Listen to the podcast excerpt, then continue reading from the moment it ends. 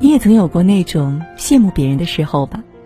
羡慕别人面容优雅，举手投足间见气质；羡慕别人有明确的生活目标，浑身充满力量；羡慕别人拥有独立生活的底气。我们好像很容易羡慕别人的生活，却一直在为自己的懈怠找理由。工作太忙，没时间锻炼，没时间提升。可是说到底，每个人成功的背后都不是偶然，所有优秀的背后都是苦行僧般的自律。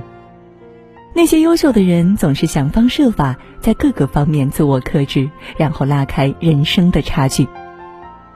最实用的自律。攒钱，在这个物欲横流、花呗、信用卡都不够刷的时代，我特别佩服一种人。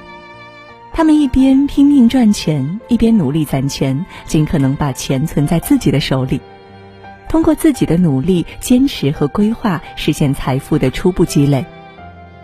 豆瓣上有一个丧心病狂的攒钱小组，这个小组的主题就是极致攒钱。有的人晒了自己在北京一个月两百块钱的买菜清单，有的人通过记账表格来记录日常开支，三年下来，银行卡、公积金加上基金攒了三十万。有的人一边努力工作，一边副业兼职，一步一步凑齐首付，买了一套属于自己的房子。其实他们大部分也不是真的贫穷，可他们还是舍弃物质享受。通过自己的坚持和积极储蓄，过上自己想要的生活，才是最令人佩服。看过这样一句话：一笔存款也许并不能让你实现财富自由，更不能助你走上人生巅峰。但是，当意外到来之时，没有存款，连命都很难保住。这个世界没有那么多一夜暴富，也没有那么多的投机方式。从某方面来说，存钱。就是最实用的自律。你有多少存款，就有多少抵抗风险的能力。存款越多，抗风险能力越高。所以没事儿别冲动消费，如果可以的话，尽可能省钱存钱。也许开头会很难，但是坚持下去，你会发现花钱很爽，但存钱更爽。最养眼的自律，运动。听说过这样一句话：一个人年轻时的长相是父母决定的，但中年以后，长相都是由自己决定的。我们时常羡慕那些面容姣好、身材优美的人，好像岁月对他们特别偏爱，舍不得在他们身上留下一丝痕迹。殊不知，那些长相好看的人背后都藏着无数的坚持。你所有羡慕的样子，都要靠自律来雕刻。很多人对演员李若彤的印象还停留在《神雕侠侣》里一身白纱、清冷绝尘的姑姑。前段时间，她在微博晒出了自己身穿校服的照片，面若桃花，体态轻盈。很难想象，已经五十四岁的她，身材皮肤却和当年并无两样。而这一切都离不开她十几年如一日的健身习惯。除了每周去健身房打卡训练，他还时常在社交账号上分享自己在家里做有氧运动。不可否认，坚持运动的过程是痛苦的。那些你想要身材、想要的状态，大多数的时间不是做不到，而是没有做。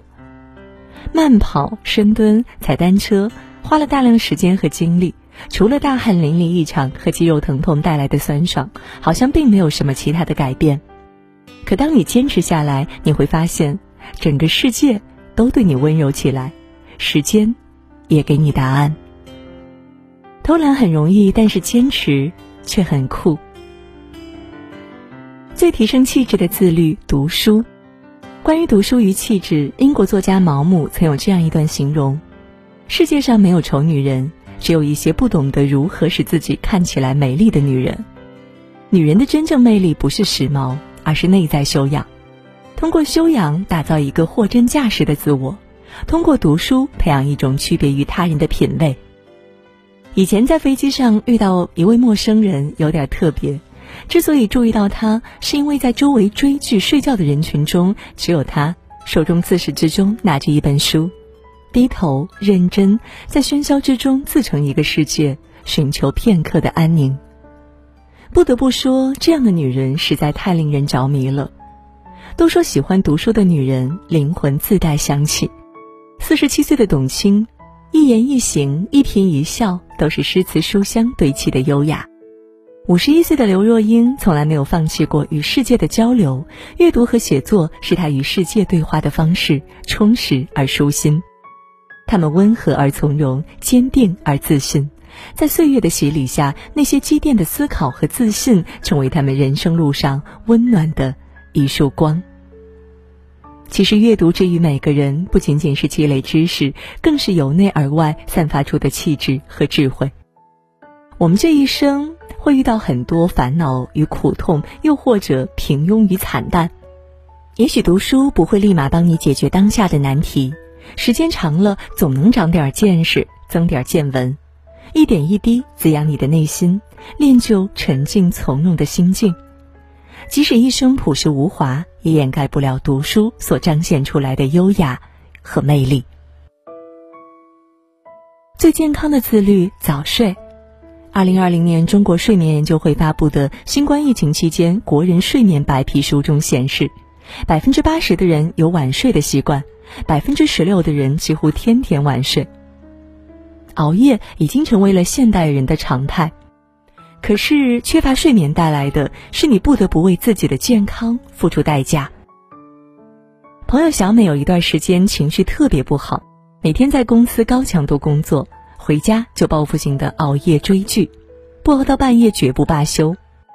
可是晚睡也必然带来疲惫和失控，不仅心悸、精神萎靡，最严重的一次右眼差点看不见。而最后医生给他的建议是放下手机，早点睡觉。真的不要小看每晚的睡眠，早睡的好处真的太多了。充足的睡眠不仅可以缓解一天工作的疲惫，放松身心。还能提高身体的免疫力，拥有最饱满的情绪和状态。说它是性价比最高的自律也不为过。你选择早睡，也就收获了健康。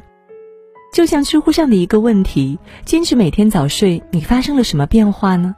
底下有个高赞的回答：黑眼圈少了，时间变多了，每天都有时间好好吃早餐。虽然内心孤独了，但身心健康了。早睡看似一件微不足道的小事，健康却是一辈子的大事。最安全的自律，独立。说到独立，大家的第一反应也许都是经济独立，但我想的说的是，这并不是全部。马伊琍做客圆桌派的时候说了这样一段话：我们以为婚姻幸福的本质是女人要经济独立，实际上有了经济独立，并不代表就获得了精神独立。有的女人可以自己挣钱，但在精神上还是要依赖男人。多年前在跑业务的时候，遇到这样一位客户，长得很漂亮，收入也不低，但每次见到她的时候，总感觉非常疲惫。后来从其他人口中得知，她的老公不仅没房没车靠她养着，还在外面和别的女人有不清楚的关系。换做其他人，早就跳出这个火坑。偏偏她像中了蛊一样，心里无比依赖这个男人。明明有养活自己的能力，但是依然觉得离开老公就没有了依靠和寄托，宁愿自我欺骗，也不愿意爬出深渊。说到底，不论在什么关系中，经济独立很重要，但精神独立更重要。女人的尊严和安全感，只有自己给自己，任何时候都不能放弃对自我的修炼。一个精神独立的女人，能够做经济独立背后的自由选择，不用为有人养活自己而在婚姻里委曲求全。一个精神独立的女人，不依赖于外界的评价，有自己的思维方式和价值观，不会人云亦云。一个精神独立的女人，保有强大的自我意识，不依赖别人的爱，可以依靠自己建立幸福。这样的女人不依附他人，任何时候都对自己的人生有掌控力，活得浪漫而精彩。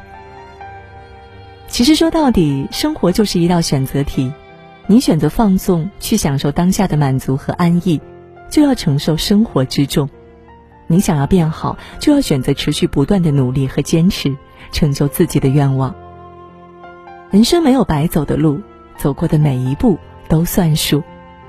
所以，请你不要假装很努力，与其羡慕别人的生活，不如从这几种自律开始，改变自己。你有多自律，人生就有多美好。